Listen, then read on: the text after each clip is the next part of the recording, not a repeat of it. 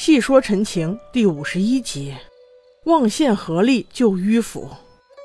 在伏魔洞中，魏无羡用脚趾都能想到，只要宿舍的主人能够进入云深，不就可以了？那自然可以轻松拿到乱破钞。看来这可以自由出入云深不知处，又位高权重者，唯有金光瑶了。苏舍的脸色越来越难看，本来就长得难看，这下更难看。魏无羡继续说：“其实今天围剿也是金光瑶导演的一出好戏，他为了避嫌，装病不出也就算了。”却让苏舍来对众人下黑手。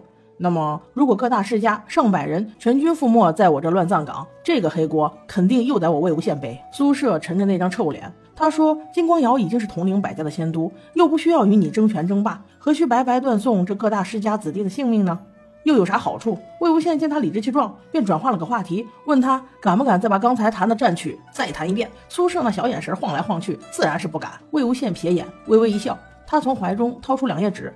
他说是金光瑶密室中找到的乱破抄残页，如果能请蓝老先生看一看，就能分辨出苏舍刚才弹的曲子到底是不是邪曲。正当魏无羡要把那两张纸递给蓝叔叔时，苏舍狗急跳墙，一剑挥了过去，想要阻止。这下正中下怀，这是魏无羡的计谋，这让众人发现其实他还有灵力。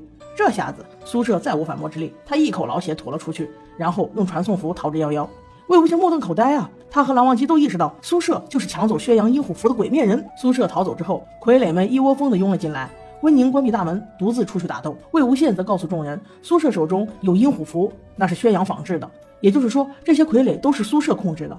温宁虽是鬼将军，但是要面对这千军万马般的傀儡，也是势单力薄啊，见有招架不住的态势。思追和金陵上前帮忙，虽然是雪中送炭。却也杯水车薪，关键时刻还是魏无羡发扬了舍己为人的精神。他在自己身上画上了招阴旗，将自己当成活靶子，吸引傀儡。蓝忘机和温宁配合他击杀各大世家，这些所谓名门正派全部都可以逃走。哎，你救他们干嘛？你让他们死在这儿呗，以后就没人说你们了。哈哈，这些所谓的家主从伏魔殿出来之后，灵力也就恢复了一二成。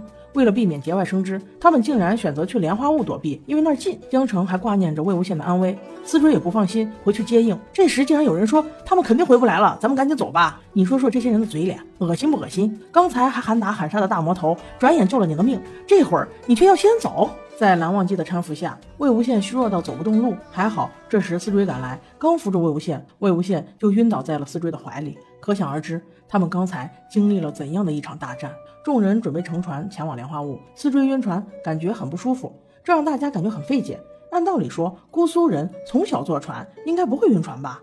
这时，温宁小心翼翼地走过来，试探着问思追：“你姓什么？父母可还健在？”思追很礼貌地告诉温宁，自己姓蓝，名苑，字思追。因为父母早逝，从四五岁起就被蓝忘机带大，也不记得发生过什么事情。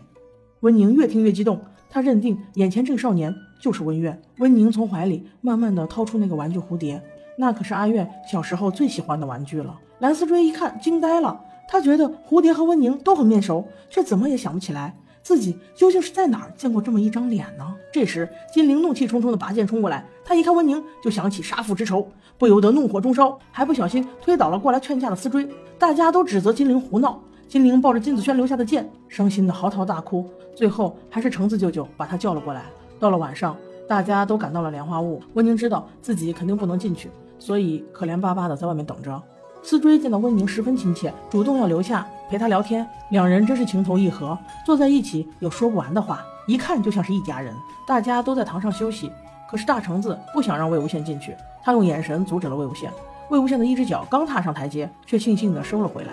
他只能邀请蓝湛一块儿在门口等着。好一段时间过后，江澄带着两名女子来到前厅，这时他才让魏无羡进来。那两名女子显然都有话要说。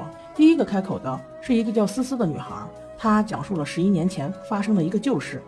那时她还是一名妓女，因为被仇人刮花了脸，导致生意一落千丈，只能随着一群年老色衰的妓女一起做一些便宜的生意。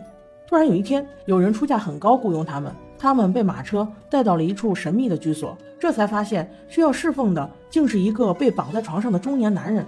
那人就是金光善。思思等人当时就觉得情况不妙，然而雇佣者却不让他们离开，逼他们继续干活。那男子奋力挣扎，结果没过多久便咽气了。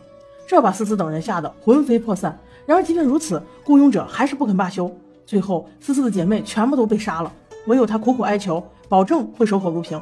这才一直被监禁起来。得以活命。近些日子，思思不知道被何人所救，这才下定决心，一定要把雇佣者的丑行公之于众。在原著中，对思思为什么没有死做出了解释，因为这个思思在年轻的时候和金光瑶的妈妈是同事，很多时候金光瑶的妈妈都会被人欺负，只有思思一个人经常保护他们，所以金光瑶对思思是有感激之情的。所以金光瑶即使杀了所有的人都没有杀思思，这其实能够说明金光瑶他并不是一个真的要赶尽杀绝的人。如果这个人不歧视他。而且对他只要有那么一点点帮助，他都是一直怀有感恩的心的。你看他对西城哥哥的所作所为，就知道其实阿瑶没有那么坏。他做的那些所谓坏事儿，什么杀父、杀子、杀妻、杀友等等，所有的一切，有很多都是出于无奈。尤其是他娶媳妇儿那点儿，他是在有了孩子之后才知道那是他妹。他有这么多兄弟姐妹，又不是他的错。我觉得这其中唯有一点，就是金光瑶一直针对魏无羡这一点，我觉得是他错了。其他的部分其实都有些身不由己的感觉。个人观点，不喜勿喷。众人听到思思的话，都瞠目结舌。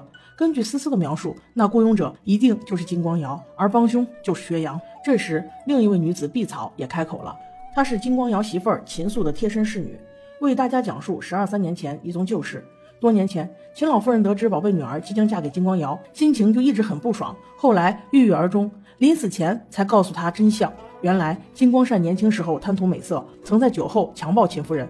秦夫人敢怒不敢言，后来生下秦素，那其实是金光瑶的女儿啊。也就是说，秦素就是金光瑶的亲妹妹。当时在金光瑶成亲之前，秦夫人还专门找了金光瑶说明了此事。可是金光瑶还是毅然决然的娶了秦素，这才使秦夫人急火攻心，一个不小心就驾鹤西归了。众人听了碧草这么说。真是骇人听闻，都攥紧了拳头，觉得金光瑶真是禽兽不如。那在这件事情上，我觉得阿瑶其实也有很多无奈。她如果这个时候拒婚，那这个事儿肯定就会公诸于众啊。那秦素的脸往哪搁？他们金家岂不是又要蒙羞？况且这个时候金光善还没有死。他家也不是他说了算，他有拒婚的权利吗？